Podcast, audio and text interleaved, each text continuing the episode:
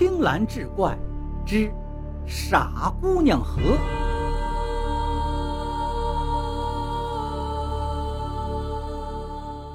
话说福贵村的南边有一条河，叫做望母河。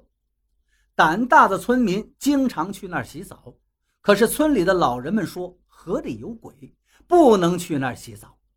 村里的官大就很喜欢游泳，这一天脱光了衣服就到望母河里洗澡去了。路过的徐大姐意外地看到了他，急忙走开了。这个官大好像是占了便宜一样，笑着说道：“徐大姐又不是外人，下来一起洗吧。”徐大姐一边走一边骂道：“老不正经！哟，还不好意思了，别走啊！”官大专门游到了岸边，还故意露出半个臀部。这时，一个十五六岁的小女孩眯缝着小眼睛，也不避讳一丝不挂的官大，发呆地问道：“你看到我娘没有？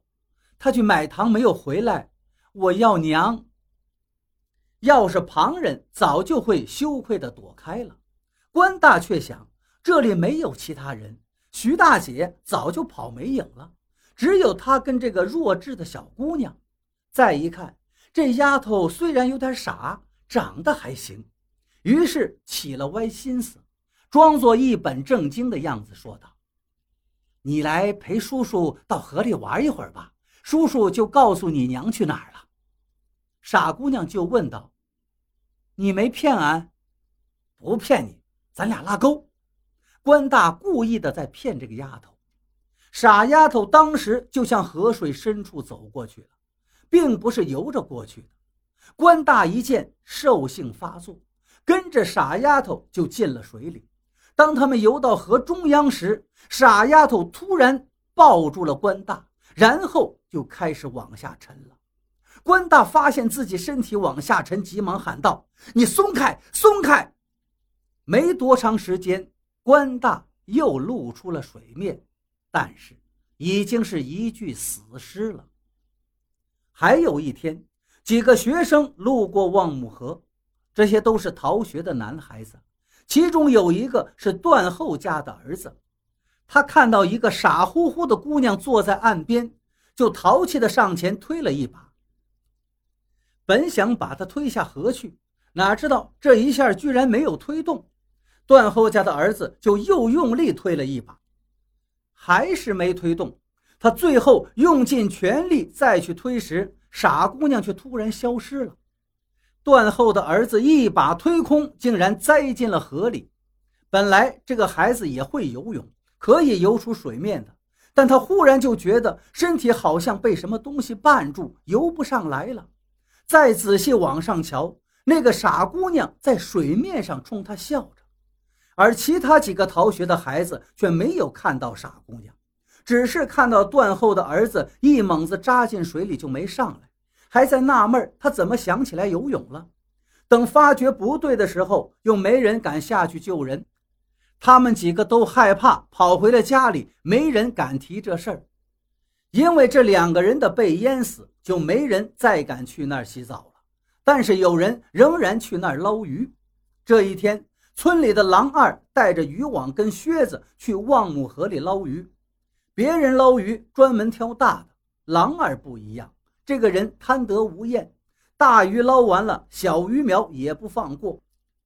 当他把几条小鱼装进水桶里时，突然看见傻姑娘站在旁边咬着手指。狼二呢，以为是谁家的孩子来偷他的鱼，就扔了一条不大不小的鱼，说：“去把这个拿走吧。”傻姑娘却看也不看，拽着狼二的手说：“叔叔，小鱼还没长大，小鱼想他娘了，你把他们都放回去吧。”狼二心说：“这谁家的脑残孩子呀，多管闲事！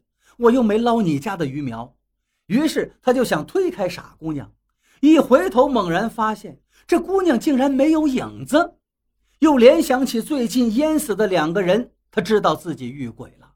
当时就吓得尿了裤子，我听你的，我这就把鱼放了。狼二看傻姑娘松开了手，慢慢的后退两步，扭脸就想往回跑。他跑了几步，回头一看，傻姑娘也笑呵呵的跑了过来。狼二赶紧加快了脚步，却发现傻姑娘也加快了速度。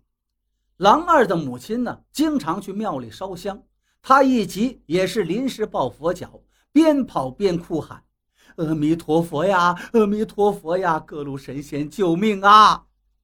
一直跑到了市场，再回头看时，傻姑娘已经不见了。狼二心里这一块石头才落了地。回到家里，就跟妻子说起此事，还冒着冷汗。本以为自己算是逃过了一劫，可是没过半年，狼二却因为一次发烧给烧死了。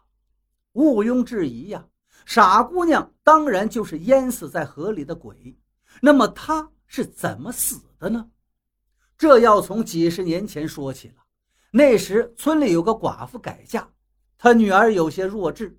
她新找的那户人家不打算要这个孩子，寡妇为了自己今后的日子，就把女儿骗到河边，说：“你在这等我，娘一会儿去给你买糖吃。”傻女儿也想跟着去，却被他一巴掌打了回去。等着寡妇离开后，傻姑娘一直等了两天，也不见母亲的身影。她觉得口渴，就傻乎乎的去河边喝水。